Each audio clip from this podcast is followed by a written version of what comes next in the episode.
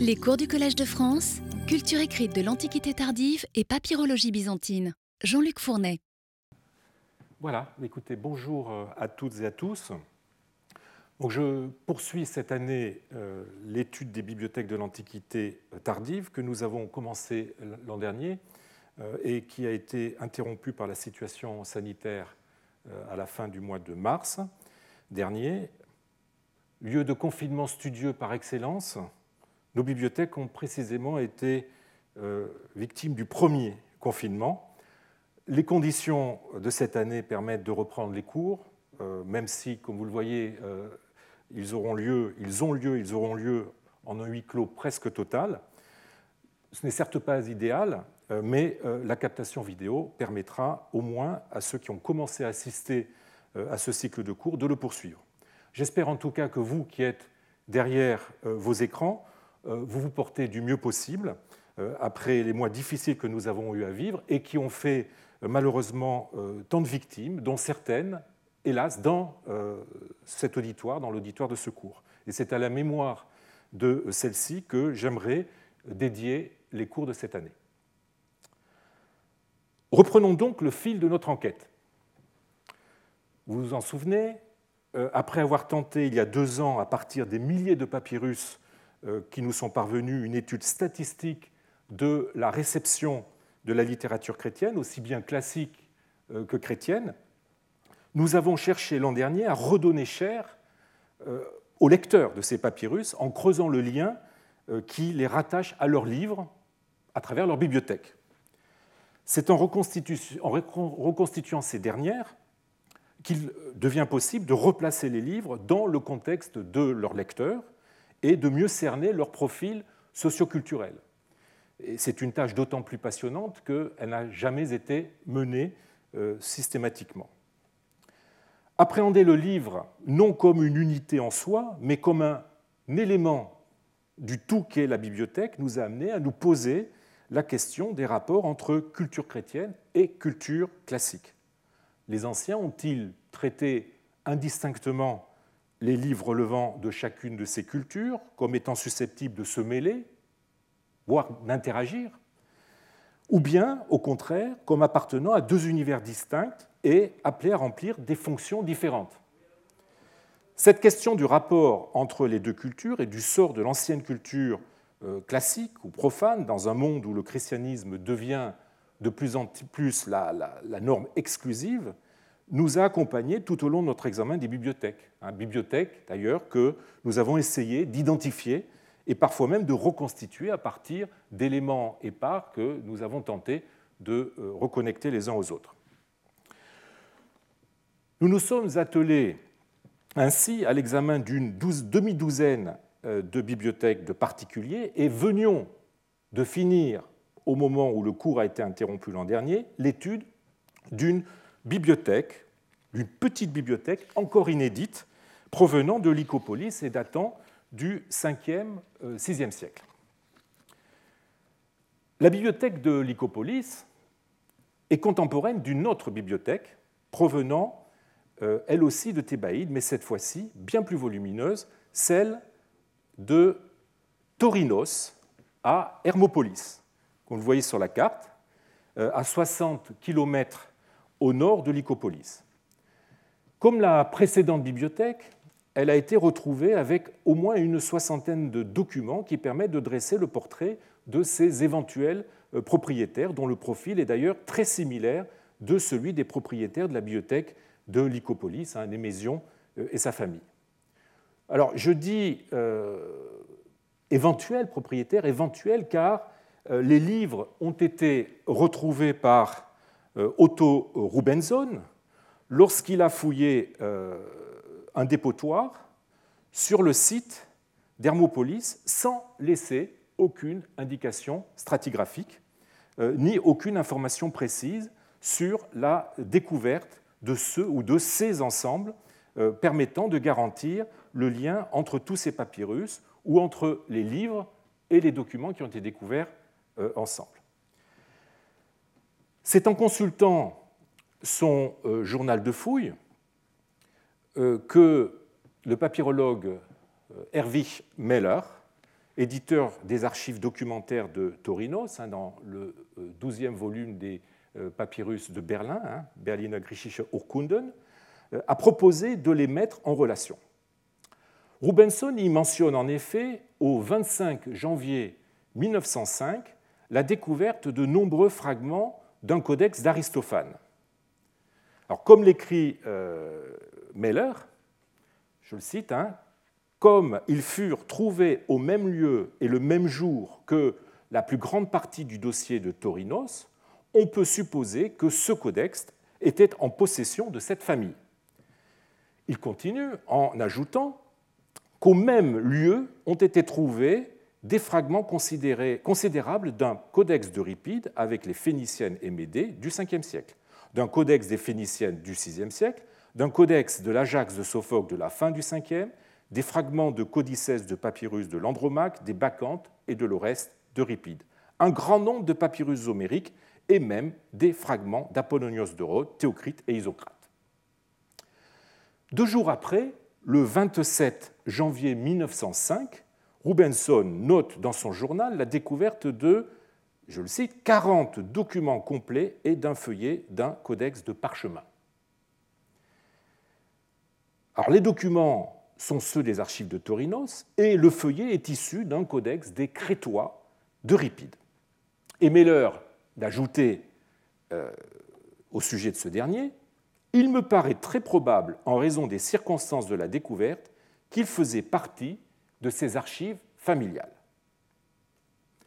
Bref, il y a une forte suspicion que les livres trouvés les 25 et 27 janvier 1905 aient constitué la bibliothèque d'un des protagonistes des archives de Torinos découvertes euh, à peu près en même temps et surtout au même endroit.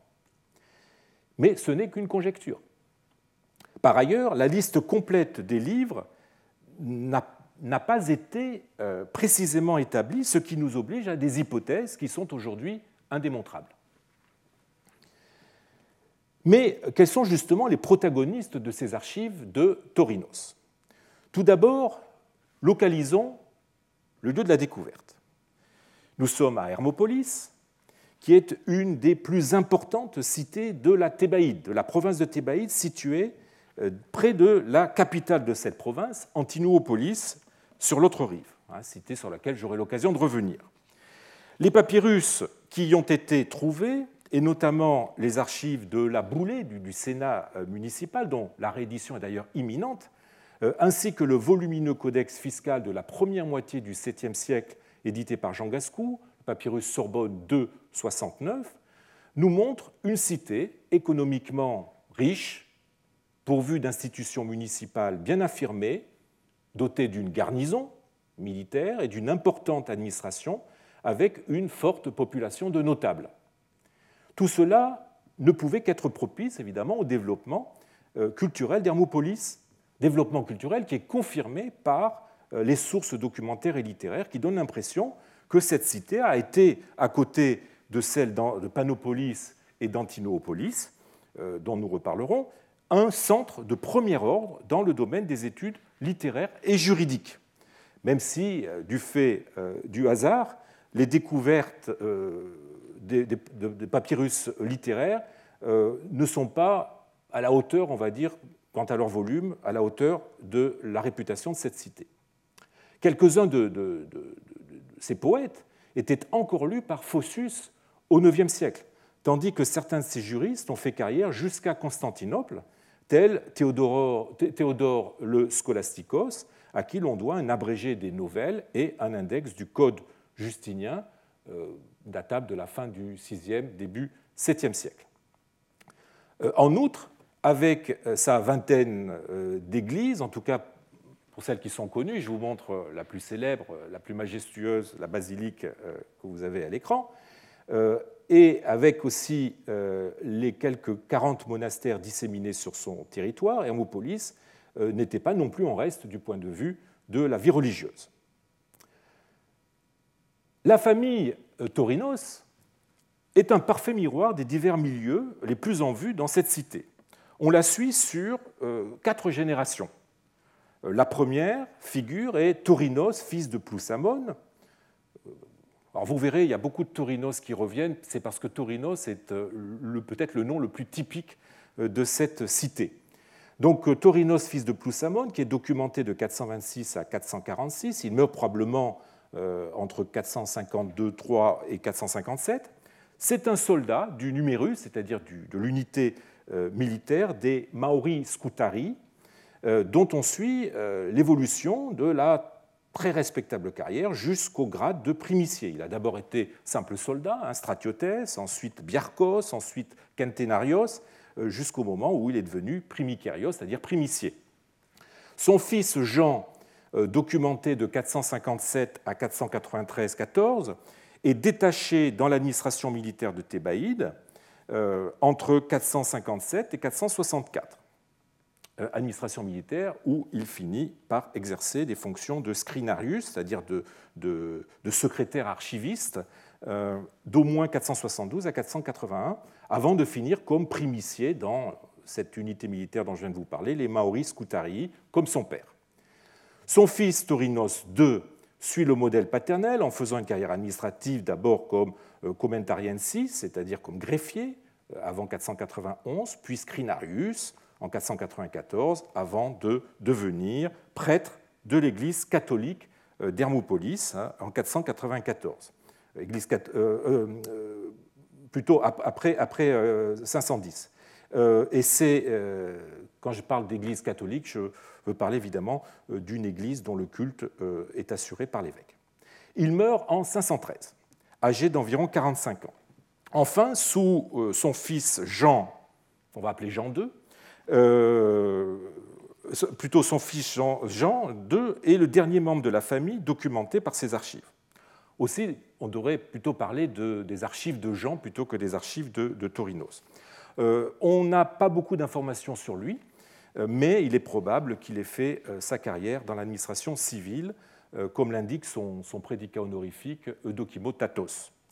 Sur les quatre générations, donc on voit la, famille s'enrichir, on voit la famille agrandir son patrimoine terrien, euh, comme celle de Némétion à Lycopolis. Euh, elle est typique de cette bourgeoisie aisée des cités qui vit de ses rentes foncières et qui gravit les échelons de la fonction publique, aussi bien militaire que civile. Aux archives de euh, Torinos, euh, on a trouvé incorporé deux sous-archives, celle de Sarapadoros euh, Magistrianus, en l'occurrence un agent du duc de Thébaïde, et de sa sœur Eucharistia, et celle d'Aurelia Curia, appelée aussi Eustorgia, deux familles dont les propriétés semblent avoir été absorbées par les Torinos, peut-être à la faveur d'alliances familiales. Alors, si les papyrus littéraires sont bien à mettre en relation euh, directe avec les papiers d'affaires trouvés avec eux, il est difficile de savoir euh, à qui exactement appartenaient euh, ces, les livres. Il y a de fortes chances pour qu'ils aient été la propriété de la famille des Torinos plutôt que des deux autres. Si nous analysons ces livres comme un tout homogène, c'est-à-dire comme une bibliothèque, mais je mettrai des guillemets hein, ce, ce, terme, nous constatons que loin de faire preuve d'originalité, euh, ils appartiennent euh, tous au canon des auteurs grecs les plus célèbres de la littérature euh, grecque. J'aurai l'occasion de revenir sur ce point. Et ils renvoient une image, somme toute, très similaire à celle des bibliothèques byzantines contemporaines que nous avions vues l'an dernier, celle d'Oxyrhynchos et celle de Lycopolis. Même si, comme nous allons le voir, s'y dessinent certaines différences par rapport à ces dernières. Cette bibliothèque est de taille à peu près similaire à celle d'Oxyrhynchos, mais a l'immense euh, avantage euh, de bénéficier par rapport à, l'autre d'un arrière-plan documentaire qui en fait, avec la bibliothèque de Dioscor, le plus intéressant ensemble de livres classiques du, 5 du VIe siècle. Alors, essayons de la reconstituer plus précisément. La tâche n'est pas aisée car, en dehors du fait que nous ne disposons pas d'un inventaire précis des pièces, hein, trouvées les 25 et 27 janvier 1905, les papyrus ont été, édités sur une très longue période. Hein. Les premiers ont été édités en 1907 par Schubart et Wilamowitz, les derniers à la fin des années 90. Euh, et cela de façon très anarchique.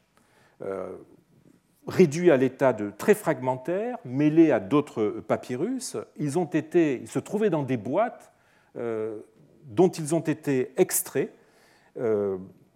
par divers papyrologues en fonction de leur centre d'intérêt, de leur perspicacité, et mis sous verre au fur et à mesure de leur extraction de ces boîtes. Ce qui explique, puisqu'ils ne recevaient un numéro d'inventaire qu'à partir du moment où ils étaient mis sous verre, ce qui explique que les numéros d'inventaire ne constituent pas un indice de leur appartenance à la découverte de 1905. Euh, ils ont été ensuite édités dans diverses revues, les fragments d'un même papyrus pouvant être euh, édités parfois en plusieurs, euh, en plusieurs articles ce qui n'arrange pas évidemment la situation. Euh, de plus, il y a encore des papyrus inédits de cet ensemble. Enfin, pour couronner le tout, j'ai pu constater que des fragments avaient été arbitrairement réunis alors qu'ils présentent des écritures diverses et peuvent appartenir à des exemplaires différents. Donc je vous propose de reprendre à nouveau frais l'étude de ces textes en vue de reconstituer la bibliothèque dont ils provenaient très vraisemblablement. L'exercice euh, vous le verrez, est un peu technique.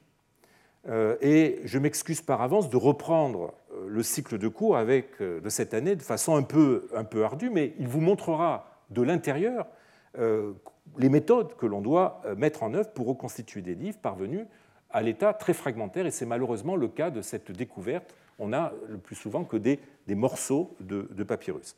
Donc reconstituer avant de pouvoir en arriver à des considérations plus générales sur le contenu des bibliothèques. C'est euh, en tout cas la première fois que cet ensemble fera l'objet d'une étude un peu systématique. Alors essayons d'en dresser la liste par genre. Pour chacun d'entre eux, je donnerai la liste des livres telle qu'elle est actuellement établie, sous la rubrique euh, avant, et proposerai ensuite la mienne, hein, sur laquelle je porterai ma présentation, donc sous la rubrique après. Alors, ben, commençons par euh, ce qui constitue le noyau le plus important de cette découverte, euh, la tragédie. Alors, euh, pour, chaque entrée, hein, petite parenthèse méthodologique, pour chaque entrée, je vous ai mis à l'écran les références précises qui vous permettent de retrouver la publication de ces papyrus et d'avoir accès à leur bibliographie. Donc après le sigle de la euh, publication, quand il existe, la plupart, euh, dans la plupart des cas, il s'agit de BKT, c'est-à-dire Berliner Klassiker Text, euh, puisqu'il s'agit de, textes de Berlin. je vous ai mis la référence à Trismegistos et à la Leuven Database of Ancient Books, ainsi qu'au catalogue des papyrus littéraires de Mertin Spack. Voilà. par ailleurs, j'ai mis CP quand il s'agit d'un codex de papyrus et CM quand il s'agit d'un codex de parchemin. Donc, euh, vous voyez que pour ce qui est de la tragédie, nous avons à peu près une dizaine d'entrées. Alors, je commencerai par la première, euh, Euripide, les Phéniciennes. Il s'agit d'un codex de parchemin, d'un papyrus, pardon, euh, écrit dans une majuscule droite informelle, un peu raide, avec les apostrophes et de très rares accents. Alors on pensait jusqu'ici euh, que cet exemplaire contenait aussi, en plus des phéniciennes, Médée, mais les fragments concernant cette tragédie me semblent euh, sans conteste possible euh, d'une autre écriture, et je préfère, par prudence, vous voyez, on voit bien que l'écriture est quand même très, très différente, je préfère donc par prudence les dissocier de cet exemplaire, ce sera euh, mon numéro 3, euh, sur lequel je reviendrai. Alors ensuite, ben, le numéro 2, euh, c'est toujours Euripide et les Phéniciennes. Il s'agit d'un codex de parchemin en majuscule alexandrine avec des apostrophes et quelques apostrophes et accents. L'écriture me semble différente de l'exemplaire que nous venons de voir, le numéro 1, qui est est un peu plus raide et plus serré, mais le fragment est tellement menu que les doutes euh, sont euh, possibles. Enfin, par prudence, euh, je l'éliminerai, je le dissocierai. On notera aussi que les quelques mots qu'il contient ne présentent que deux accents, en l'occurrence circonflexes, alors que les nombreux fragments de mon numéro 1 ne contiennent que deux accents, tous aigus. Donc très peu d'accents dans l'un et beaucoup plus dans, l'autre. qui est un autre indice pour, pour les dissocier. Alors, numéro 3, eh bien, Médée Euripide, toujours, codex de papyrus. C'est une majuscule informelle, droite et arrondie, peu soignée, avec des apostrophes, mais sans accent. Alors, cette, cette entrée, mon numéro 3, est constituée, comme vous le voyez, d'un fragment en fait, qui ne faisait pas partie de la liste des papyrus que Meller considérait comme euh, pouvant appartenir au Torinos. Et pourtant, il est sorti des fouilles d'Otto Rubenson en 1905, euh, sans que malheureusement le mois de sa découverte ne soit connu. J'y joins euh, quatre fragments. Là, il n'y en a que deux à l'écran, mais enfin, j'y joins quatre fragments que l'on considérait jusqu'ici comme faisant partie du même codex que le numéro 1 du fait que leur écriture euh, est très différente de, celui-ci et ressemble à celle euh, du fragment euh, qui se trouve sur la, des fragments qui se retrouvent sur la gauche à l'écran. Il s'agit d'une majuscule bien plus informelle que le numéro 1, plus ronde, beaucoup plus dilatée. Alors, outre l'identité d'écriture et l'absence d'accent, la réunion de ces fragments en une seule unité bibliologique est confirmée par le nombre de vers euh, à la page qui tourne autour de 44-46 vers. Ensuite, on a Euripide, euh, toujours avec Médée, codex de parchemin, euh, dans une écriture droite, avec une très légère tendance à pencher en arrière. Ces deux minuscules fragments étaient considérés aussi comme faisant partie du codex correspondant à mon numéro 1 et à mon numéro 3, mais leur écriture est, me semble-t-il, différente euh, de euh, celle des deux autres. C'est pour ça que je préfère en faire une unité euh, à part. Nous avons ensuite le 5, toujours Euripide, avec Oreste, un codex de parchemin de papyrus pardon, en majuscule alexandrine, avec des accents et des apostrophes. Je suis tenté d'annexer au même codex un autre fragment, cette fois-ci des bacchantes, euh, d'Euripide, à moins qu'il s'agisse d'un codex copié par la même main. Vous voyez, il s'agit d'un codex de papyrus avec une majuscule alexandrine et des apostrophes, et l'écriture est tout à fait semblable, mais par prudence, disons, je euh, lui donne le numéro 5 euh, bis. Ensuite, eh bien Euripide, Oreste, codex de papyrus, dans une majuscule, cette fois-ci penchée, assez grossière, avec des accents, mais sans apostrophe. Alors, ce, fragment était considéré comme faisant partie de mon numéro 5, mais Pasquale Orsini a légitimement émis des doutes sur son appartenance à ce codex pour des raisons paléographiques. Hein. On a affaire, vous voyez, à une écriture penchée, très différente de la majuscule alexandrine droite, dans laquelle euh, était copié, et copié le, 5. On peut même se demander si ce fragment est à inclure dans les papyrus littéraires de Torinos, ce serait l'unique exemple d'écriture penchée pour le 5e, 6e siècle, alors que euh, tous les autres livres de cette époque, j'aurai l'occasion d'y revenir, sont en majuscule droite, ou dans une écriture droite en tout cas. Cet Euripide Andromaque, codex de papyrus, euh, comme vous le voyez, dans une écriture informelle, droite, arrondie, peu soignée, euh, sans accent, je, ne montre qu'un fragment à l'écran. L'écriture me semble identique à celle euh, de mon numéro 3. Alors, s'agirait-il euh, du même codex ou d'un autre copié par la même main peut se poser la question. Mais bon, par prudence, là encore, je le dissocie. 8, mais avec un point d'interrogation, Euripine Andromaque, un codex euh, en majuscule alexandrine, irrégulière, avec quelques apostrophes et euh, quelques accents. Alors ce fragment était considéré par Mehler comme venant des fouilles de Rubenson, alors que les données muséologiques accessibles sur le site de la collection berlinoise euh, parlent d'un achat fait au Caire en 1912 et donnent Oxyrhynchos comme provenance. Alors je, me suis renseigné, j'ai demandé à Marius Gerhardt euh, du musée de la collection berlinoise euh, de contrôler ces informations pour moi et il m'a répondu que effectivement, d'après les informations dont dispose le musée et la collection berlinoise, ce papyrus fait partie d'un ensemble, d'un lot acquis par Carl Schmitt, d'un certain Ali, à Giza, en 1912. Et il semblerait, d'après les informations de Ali, que ces papyrus viendraient d'Oxyrhynchos. Mais comme vous le savez, on a eu l'occasion de, le voir très souvent l'an dernier, il ne faut jamais faire confiance euh, dans les allégations euh, euh, des, vendeurs de papyrus. toujours est-il qu'il semblerait bien que cette pièce n'ait pas été, ce papyrus n'ait pas été trouvé dans les fouilles de Robinson, mais, mais, bien acquis par le musée à travers le marché des antiquités.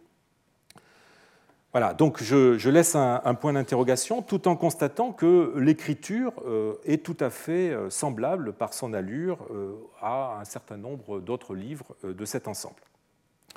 On passe au numéro 9 avec Euripide les Crétois. Je reviendrai, il s'agit d'un codex cette fois-ci deux parchemins euh, dans une écriture tout à fait différente de ce qu'on a vu jusqu'ici, qui est euh, une, une, écriture de style sévère, de très haute qualité, avec ponctuation, apostrophe, quelques esprits. Euh, je reviendrai sur le cas de ce codex assez atypique dans l'ensemble littéraire de Torinos. Et je voudrais finir donc avec mon numéro 10, en tout cas pour la tragédie, Sophocle, Ajax, codex de papyrus en majuscule alexandrine comme vous le voyez, assez irrégulière, euh, et l'écriture me semble similaire, peut-être même identique à celle du numéro 5. Euh, s'il s'agissait de la même main, eh bien, nous aurions un cas intéressant d'un copiste spécialisé en tragédie, qui aurait copié à la fois Sophocle et Euripide. Alors passons, euh, voilà, ça c'est le numéro 5 pour que vous puissiez comparer les deux écritures. Passons maintenant euh, à la comédie. Hein, euh, ma liste est constituée de quatre entrées hein, contre les deux qui étaient euh, proposées jusqu'ici.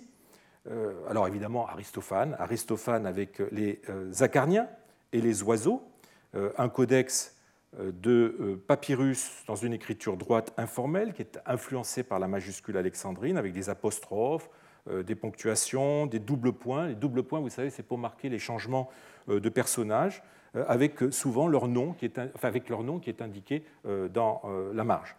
Et aussi une correction, mais une correction de la première main. Je dissocie les parties contenant les grenouilles et le plutos que je considère ne pas être de la même main, contrairement à ce qu'on a, dit, et donc ils constitueront le numéro 12 et 13 de, mon, de ma liste.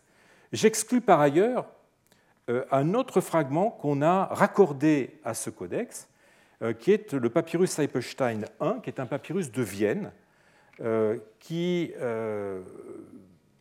vient d'un ensemble acquis bien avant la découverte de Rubenson, et surtout qui est dans une écriture, comme vous pouvez le, constater, qui est, semble-t-il, différente.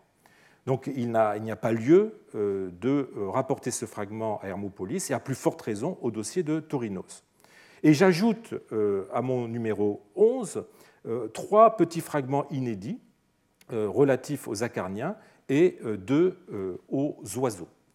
Un des fragments euh, conserve euh, dans la marge supérieure droite un numéro de page, vous voyez, 65, et dans la euh, marge supérieure gauche, 9, c'est-à-dire en l'occurrence un numéro de cahier, 9, indiquant donc que l'on a affaire à une succession de bignons. Alors je rappelle que le bignon, c'est deux double-feuilles, c'est-à-dire quatre folio, c'est-à-dire 8 pages, et ça correspond euh, tout à fait. En effet, si l'on divise le nombre de pages qui précèdent cette page-là, donc là, on nous dit que c'est la page euh, 65, donc si l'on divise les 64 pages qui précédaient par le nombre de cahiers, c'est-à-dire en l'occurrence 9 moins 1, 8, eh bien, on arrive à 8, c'est-à-dire euh, un bignon. Alors, le nombre de. Je, je dissocie là encore, de ce numéro 11, des fragments qui me semblent d'une écriture un peu différente et qui forment donc mon numéro 12, euh, Les grenouilles d'Aristophane, qui est un codex de papyrus en majuscule droite, très influencé par la majuscule alexandrine, avec là encore des apostrophes, des points et des paragraphoïdes, donc ces petits traits qui marquent le changement des personnages avec leur nom indiqué dans euh, la marge, euh, mais aucun accent. J'ajoute aussi deux ou trois minuscules fragments qui sont actuellement sous un autre verre dans la collection berlinoise. Enfin, ou plutôt presque nous arrivons presque à la fin de, la liste des, comiques. Numéro 13, Aristophane, codex de euh, euh, papyrus en majuscule alexandrine peu irrégulière, euh, avec, peu régulière pardon, avec des ponctuations, apostrophes non systématiques et sans accent. Ces, ces, fragments étaient considérés comme faisant partie de mon numéro 11, mais je les dissocie considérant que l'écriture euh, est assez différente.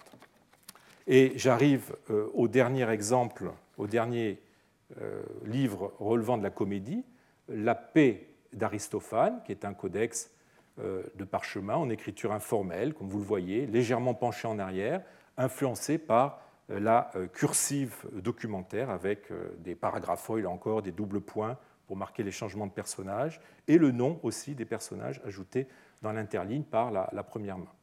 Voilà, voilà pour ce qui est de la, comédie. Le reste, ben, je passerai assez vite. Euh, euh, pour ce qui est euh, le, troisième genre représenté dans cette bibliothèque, c'est la poésie alexandrine, avec deux des plus grands noms de cette école poétique, Apollonios de Rhodes, avec un, codex de parchemin, de papyrus décidément, en écriture alexandrine, sans accent ni, ni signe diacritique, et puis euh, les idylles de euh, Théocrite, là encore codex de papyrus euh, en majuscule alexandrine avec accent, ponctuation, apostrophe et glose.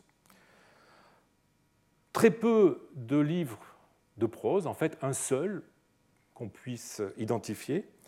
C'est un ouvrage d'Isocrate, le Busiris d'Isocrate, qui est les restes, les bribes d'un codex de parchemin dans une écriture informelle droite avec des ponctuations et des paragraphes. Enfin, et j'ai gardé cela pour la fin, euh, Homère, nous ne savons pas exactement quels sont les exemplaires des poèmes homériques qui faisaient partie de cet ensemble. Herwig Schmeller nous apprend seulement, je le cite, qu'un grand nombre de papyrus homériques ont été trouvés avec les autres papyrus littéraires et documentaires de Torinos. Il est dommage que nous n'en ayons pas la liste. Alors j'ai essayé de la reconstituer en sélectionnant les papyrus des 5e, 6e siècles, trouvés à Hermopolis, donc en éliminant euh, ceux pour lesquels les données d'acquisition sont euh, suffisamment précises pour assurer qu'ils n'ont pas été découverts en 1905, on arrive à peu près à une quinzaine de euh, papyrus. Tous n'ont probablement pas été découverts le 25 et 27 janvier 1905. La plupart d'entre eux sont tous des codices de papyrus en écriture droite, euh, majuscule alexandrine ou informelle, présentant en tout cas une certaine homogénéité paléographique euh, avec les autres papyrus tragiques, comiques ou poétiques que nous venons de passer en revue. Ce qui en fait, me semble-t-il, des candidats vraisemblables euh, pour une appartenance à cette même bibliothèque. Ah, je vous donne un exemple avec un, fragment de l'Iliade que je compare à fragment de la paix d'Aristophane que nous avons vu tout à l'heure. S'ils étaient aussi nombreux euh, que semble penser Meller, euh, il devait y avoir plusieurs exemplaires de l'Iliade et aussi euh, de l'Odyssée, ce qui pourrait s'expliquer par le fait que c'est l'auteur évidemment de référence, constamment vu les années précédentes, auteur de référence que chaque famille un peu cultivée tenait à posséder, et parfois par le biais évidemment des héritages en plusieurs exemplaires. Alors, que dire de ces papyrus que je vous ai présentés?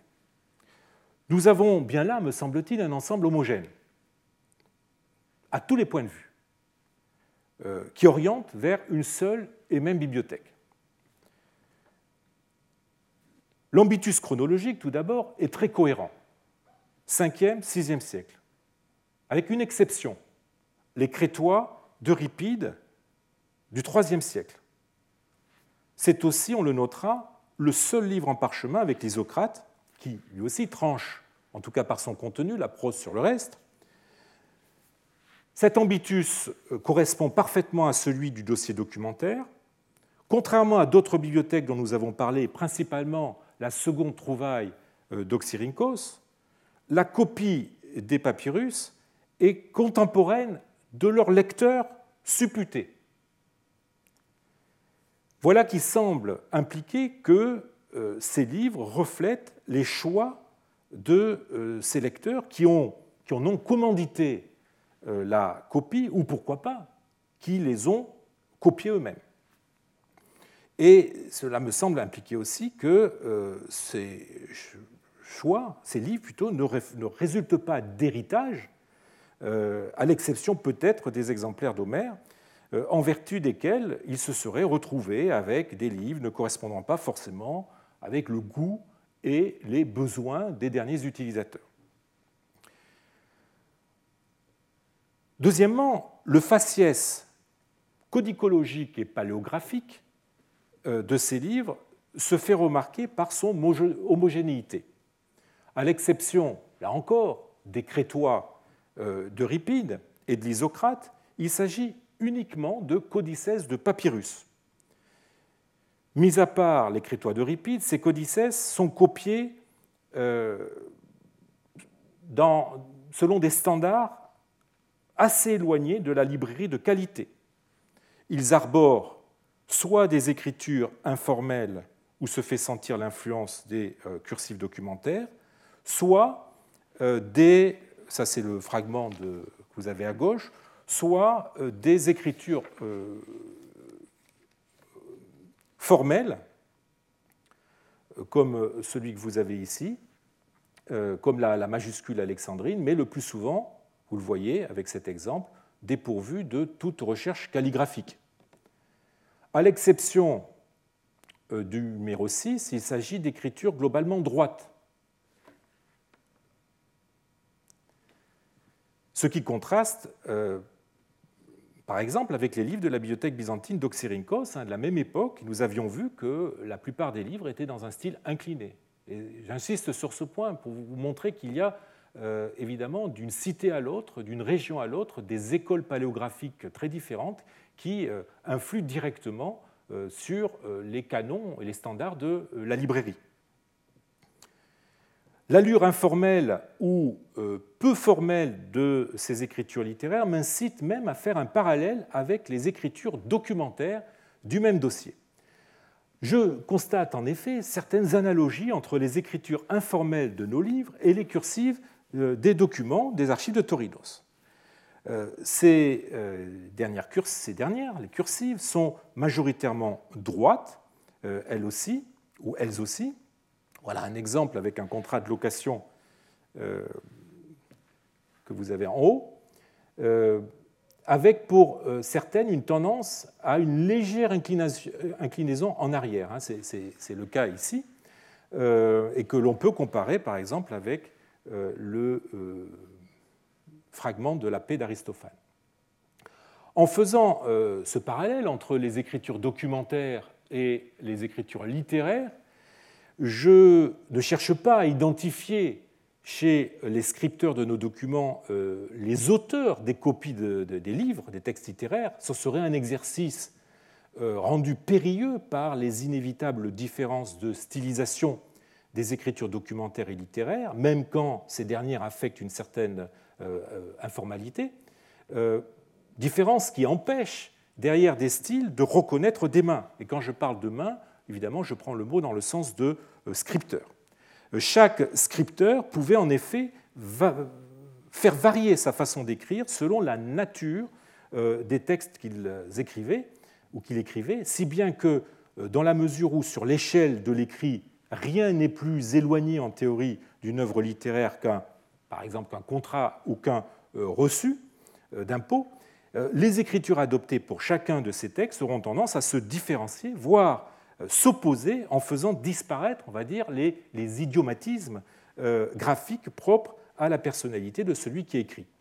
Donc je, me contente seulement euh, ici d'observer que les écritures documentaires des archives de Torinos partagent avec celles des livres de leur bibliothèque un esprit graphique commun. je, voudrais, je voudrais m'amuser à comparer la main de Torinos II, par exemple, voilà, une quittance de location de, sa main, avec euh, certains euh, livres de sa bibliothèque. Vous voyez par exemple le, bêta euh, du document est un, bêta qui ressemble très fortement à celui de la majuscule alexandrine ou biblique et que l'on retrouve dans un certain nombre de livres de cette bibliothèque.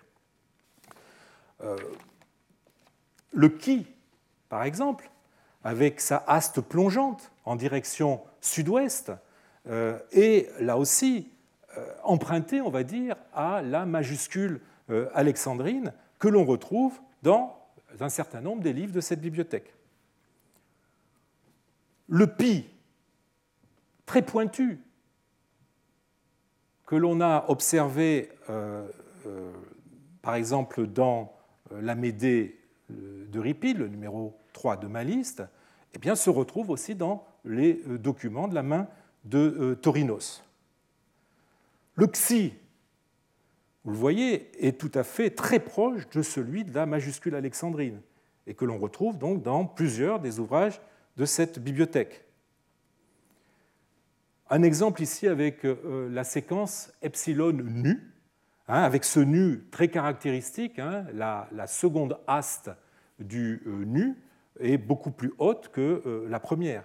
Eh c'est quelque chose que l'on retrouve aussi dans plusieurs livres, notamment dans euh, l'exemplaire de la paix d'Aristophane.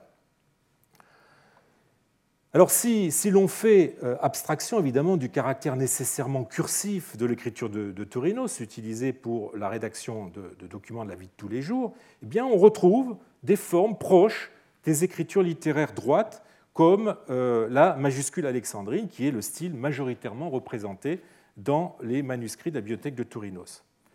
Euh, mais, de même, on pourrait, s'amuser à, comparer l'écriture du notaire euh, Apollos euh, avec, certaines, avec, certains les fragments de la paix d'Aristophane. On trouve des, similitudes, par exemple, dans, la forme du, du rho, avec sa, boucle un petit peu triangulaire, et surtout dans la forme du alpha, vous voyez, avec euh, le euh, dernier trait plongeant du alpha, qui, euh, enfin très plongeant, qui presque sous la ligne. alors cet esprit graphique commun, comme je, l'appelais, tient sans nul doute à ce que ces écrits, aussi bien littéraires que documentaires, proviennent d'un même milieu socioculturel, cimenté par une tradition scolaire commune, euh, qui se fait sentir ensuite par des modes graphiques homogènes. Cette constatation, en même temps qu'elle nous amène à relativiser euh, les barrières entre écrits littéraires et écrits documentaires, malgré leurs différences de nature, cette constatation augmente, me semble-t-il, les chances euh, que les livres trouvés par Rubenson en 1905 proviennent d'une même bibliothèque ou à la rigueur de bibliothèques ayant appartenu à des lecteurs culturellement proches. Alors, autre caractéristique qui rapproche les livres de Torinos, l'absence presque complète de glose ou de scolie marginale, sauf peut-être dans le Théocrite où on a juste une glose de la main du copiste du texte principal. Les, codices d'Aristophane, euh, vous le savez, j'ai eu l'occasion de, de, le dire il y a deux ans, euh, à cette époque, étaient abondamment pourvus de gloses. Or, ici, ils en sont dépourvus, même si, évidemment, l'état, souvent euh, très fragmentaire de, nos livres, euh, nous incite, doit nous inciter à la prudence. Nous n'avons donc pas affaire à des exemplaires ayant fait l'objet d'un travail critique, d'un travail de critique textuelle, qui se serait fait ultérieurement à la copie du texte. Euh, en témoigne aussi, me semble-t-il, le, petit nombre de corrections, souvent opérées par la première main, qui se corrigent et non pas par un lecteur ultérieur, comme c'est le cas, le diortote, le diortotes, qui, euh, une fois le texte copié euh, par une autre personne, corrige le texte en utilisant d'autres exemplaires, d'autres copies. Voilà euh, encore euh, quelque chose qui différencie cet ensemble de celui de la bibliothèque byzantine d'Oxyrhynchos, si vous en souvenez. On notera enfin euh, que ces exemplaires ne sont que très légèrement pourvus de diacritiques. Et j'appelle diacritiques bah, les esprits, les accents, les points, les, les signes de quantité, etc. Autrement dit, le ou les possesseurs de ces livres n'étaient pas des personnes recherchant des exemplaires de luxe ou des exemplaires exécutés avec soin, mais plutôt des copies bon marché, dont certaines ont peut-être été réalisées par ses possesseurs euh, même, d'où la cursivité euh, de certaines mains. Ils n'étaient pas non plus des érudits à la recherche d'exemplaires les plus corrects possibles. Les leurs, en effet, je n'ai pas eu l'occasion de rentrer dans le détail philologique de ces textes, mais les leurs euh, ne sont pas dénués de fautes. Euh, il n'était pas désireux de les améliorer par l'introduction de variantes prises à d'autres exemplaires ou de gloses. Il est enfin probable que ces livres n'ont pas servi à un enseignement scolaire comme euh, l'indique le caractère sporadique de l'accentuation ajoutée et l'absence de correction ou d'annotation, et qui sont des indices, on a souvent eu l'occasion de le voir, des indices, disons, d'une utilisation scolaire d'un manuscrit littéraire. Leur profil euh, que dessinent leurs livres est en définitive assez différent de celui des possesseurs euh, de la bibliothèque byzantine d'Oxyrhynchos, contemporaine de celle de Tourinos. Donc des, lecteurs, mais pas des érudits ni des professionnels de euh, l'enseignement. Le faciès littéraire de ces livres, pour finir, est lui aussi très cohérent. Ce sont tous, j'y ai fait allusion, des auteurs faisant partie euh, du canon scolaire, et à ce titre, euh, les plus lus durant l'Antiquité tardive. Mis à part l'incontournable Homère euh, et les deux poètes de l'Égypte hellénistique, ce sont tous des auteurs qui appartiennent à l'âge d'or d'Athènes Sophocle, Aristophane, Euripide, Isocrate. Période qui, dans les écoles, sert sans cesse de référence historique de références littéraires et même de références linguistiques, puisque nous sommes à une période où l'atticisme est en train de revenir en faveur. À l'exception d'Isocrate, ce sont tous des poètes. Poésie archaïque avec Homère, poésie euh, classique avec euh, Sophocle, Euripide, euh, Aristophane, et hellénistique avec Apollonios de Rhodes et Théocrite. Cet ensemble témoigne surtout d'un engouement pour la poésie dramatique avec Sophocle et plus encore Euripide et Aristophane, dont on a constaté qu'ils étaient représentés par un très grand nombre d'exemplaires. Et cela correspond à un, engouement euh, dans la société du 5e, euh, 6e siècle. Hein. Souvenez-vous de ce que j'avais eu l'occasion de vous dire il y, a, deux ans. Aristophane, après un retour en force à partir du 4e siècle, est durant les 5e, 6e siècles le second auteur le plus lu, d'après les papyrus. Euripide, qui a toujours connu un grand succès, voit aussi sa cote monter durant ces deux siècles, puisqu'il est le troisième auteur le plus lu au 5 siècle et qu'il partage avec Aristophane le second rang au siècle suivant. Donc, le premier Aristophane euh, répond en outre euh, à une forte demande de la société et de l'école pour une langue qui se fixe l'atticisme pour référence, en même temps que son théâtre, très fortement politique, est une leçon d'histoire grecque euh, durant cet âge d'or dont on cultive à cette époque la nostalgie. Quant au second, Euripide, eh bien, sa dimension rhétorique, sa, portée morale, euh, grâce à laquelle il est dans le domaine de la poésie un peu l'équivalent d'Isocrate, qu'on retrouve aussi dans cette bibliothèque, eh bien, en faisait le tragique le plus adapté au canon de l'enseignement et aux missions que celui-ci se fixait. Cette bibliothèque, tout en attestant l'intérêt de son ou de ses propriétaires pour la poésie dramatique, euh, dessine un profil littéraire, je l'ai dit, assez peu original, qui correspond en tout point aux conventions de l'époque, notamment en matière euh, d'enseignement scolaire et au goût de la bonne bourgeoisie dont Torinos faisait partie. On relèvera seulement un élément qui détonne, c'est toujours c'est toujours le même, ce sont les crétois d'Euripide.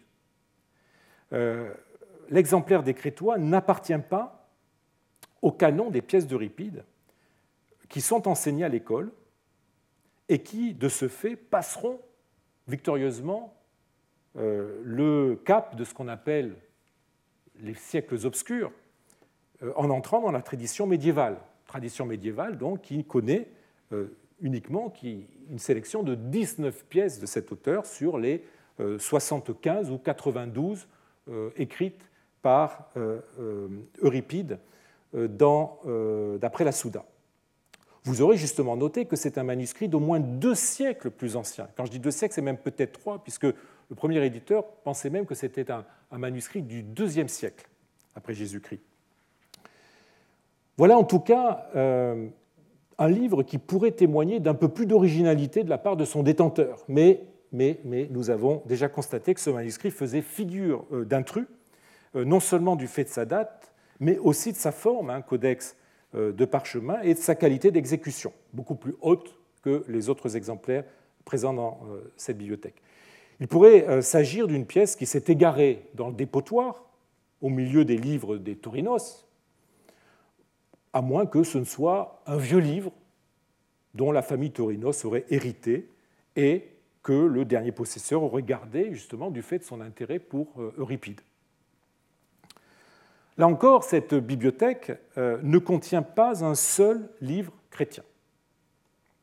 Je dis là encore, puisque c'est une constatation que nous avons faite avec les précédentes bibliothèques l'an dernier. Je doute qu'il faille euh, lui rapporter les Christliche Stücke euh, trouvés par Rubenson le 31 janvier 1905. Donc c'est papyrus chrétien, mais dont sur lequel on n'a aucun renseignement. Cette découverte des Christliche Stücke euh, est de 4 à 6 jours antérieure aux archives de la bibliothèque des Torinos, et nous ne savons pas, par ailleurs, si elle fut faite au même endroit. Alors, j'aurai l'occasion de revenir plus tard sur cette absence de livres euh, chrétiens qui ne cadrent pas avec ce que nous savons euh, des possesseurs. Je rappelle que Torinos II a été prêtre. Alors, en attendant, je vous propose de faire quelques kilomètres en direction de, l'Est, de traverser le Nil et de nous transporter à Antinoopolis, une des plus grandes cités d'Égypte, fondée au IIe siècle par Adrien, capitale de la province de Thébaïde, à l'époque où nous sommes. Comme Oxyrhynchos, qui est elle-même capitale, mais de la province d'Arcadie, Antinoopolis a livré euh, pour euh, le euh, même VIe siècle un ensemble de papyrus que l'on peut suspecter d'avoir formé la bibliothèque, une bibliothèque, ce que j'appellerais la bibliothèque byzantine d'Antinoopolis. Alors, cette bibliothèque byzantine d'Antinoopolis, elle provient, elle aussi, de dépotoirs de dépotoir, euh, ce qui évidemment euh, ne peut manquer de faire planer quelques doutes sur sa réalité, sur son périmètre. John de Monins Johnson, qu'il a découverte lors de fouilles qu'il menait sur le site gigantesque de cette euh, capitale, était pourtant affirmatif. j'en profite quand même pour vous montrer quelques images d'Antinopolis. Donc nous sommes au bord du Nil, pas très loin du Nil en tout cas. Et voilà quelques photos que j'ai eu l'occasion de prendre, ayant eu la chance de participer à la mission italienne euh, de fouille euh, Antinopolis il y a quelques années. Donc vous voyez euh, ce site avec ces, monticules à perte de vue. Voilà une autre vue du site. Et cette vue-là qui vous montre le double rempart, le double, la double muraille de la, cité, hein, qui, vous pouvez imaginer le caractère imposant de cette cité, rien qu'en regardant euh, ce rempart. Alors je disais que euh, Johnson euh, avait quelques raisons de, de penser qu'il avait découvert ce qui constituait une réelle bibliothèque. Alors je, je vais lui donner la parole en citant le compte-rendu de sa campagne de fouille de 1913-1914 qu'il a publié peu de temps après dans le Journal of Egyptian Archaeology de 1914. entre parenthèses, heureux temps, heureux temps que celui où les archéologues publiaient quelques jours après la clôture du chantier leur rapport de fouille. Alors, euh, voilà ce que nous dit euh, Johnson. J'ai maintenant doublé l'équipe en ajoutant, alors je vous montre quelques photos en même temps de euh, la fouille, j'ai maintenant doublé l'équipe en ajoutant un nombre égal d'hommes recrutés localement et transféré le travail sur le com M. Alors voici le com M. Voilà. Le com, c'est-à-dire donc un, monticule hein, de déblai. Euh, ici, j'étais appelé à réaliser dans une petite mesure le rêve commun à tous les chercheurs de papyrus. Et si le bronze peut être comparé à l'or, le 17 décembre 1913 fut pour moi ce que le 13 janvier 1906 avait été pour Grenfell et Hunt à Barnassa, c'est-à-dire Oxyrhynchos. J'ai déjà eu l'occasion de vous présenter cette découverte l'an dernier. Car ce jour-là, le monticule a commencé à livrer les bribes fragmentaires de ce qui aurait dû être, de ce qui avait dû être une petite bibliothèque byzantine. Malheureusement, les strates supérieures d'Afsh, je rappelle que l'Afsh, c'est ces, euh, résidus euh, végétaux, organiques, qui en règle générale euh, signalent pour l'archéologue la présence de papyrus. C'est là-dedans que se conserve le mieux le papyrus. Donc, euh, malheureusement, les strates supérieures d'Afsh étaient complètement stériles et la veine dans laquelle les fragments ont été trouvés était faite de couches de, de tessons, chakf, le pire environnement pour la survie du papyrus, conférant une, sorte, une forte sécheresse et fragilité au papyrus et au parchemin et détruisant souvent l'encre. La zone qui rendit tout ce matériel mesurait environ 20 mètres sur 10 mètres et variait considérablement en profondeur. J'évaluais le nombre de mains représentées dans les fragments à une vingtaine. Il y avait de la poésie dramatique, à la fois tragédie, euripide phénicienne et comédie, de l'histoire, de la théologie, de la grammaire, de la médecine, Homère, à la fois Iliade et Odyssée, ainsi que main minuscules morceaux de Théocrite, à l'exception d'environ dix pages plus ou moins complètes des idylles. Alors Johnson continue à euh, décrire sommairement le contenu de la trouvaille, évoquant notamment un papyrus botanique illustré, un papyrus de tachygraphie, c'est-à-dire de, sténographie, euh, des textes latins sur papyrus et parchemins ainsi que euh, des textes coptes. Il ne donne cependant aucune liste précise des manuscrits trouvés ce jour-là, et nous, sommes toujours, nous heurtons toujours au même problème, celui que nous avons rencontré encore aujourd'hui avec euh, Rubenson. Et nous devons donc essayer de reconstituer cette liste tant bien que mal en croisant les indications succinctes que livre son rapport, son rapport extrêmement sommaire, hein, et les publications postérieures euh, de Papyrus d'Antinopolis. Euh, je dois dire que j'ai été aidé euh, dans ce travail de reconstitution par le CEDOPAL, hein, le Centre de papyrologie littéraire de Liège, et par sa directrice Marie-Hélène Margan, qui très aimablement m'a facilité cette enquête en mettant à ma disposition un certain nombre d'images de ces papyrus, puisque malheureusement, beaucoup des papyrus découverts par Johnson Antinopolis ont été publiés sans photos. Et les photos ne sont pas disponibles, ni dans les publications, ni sur les sites en ligne. Et donc, euh, heureusement, le CEDOPAL, depuis des années et des années, euh, s'est constitué une photothèque de tous les papyrus littéraires, euh, photothèque donc, qui est mise à la disposition des chercheurs sur leur demande. Voilà. Donc, je dois, je dois, remercier très chaleureusement le CEDOPAL qui a amplement facilité ce travail. Euh, d'identification et de reconstitution de, ces textes, euh, textes donc, dont je vais vous fournir une liste, mais ce sera pour la semaine prochaine. Je vous remercie.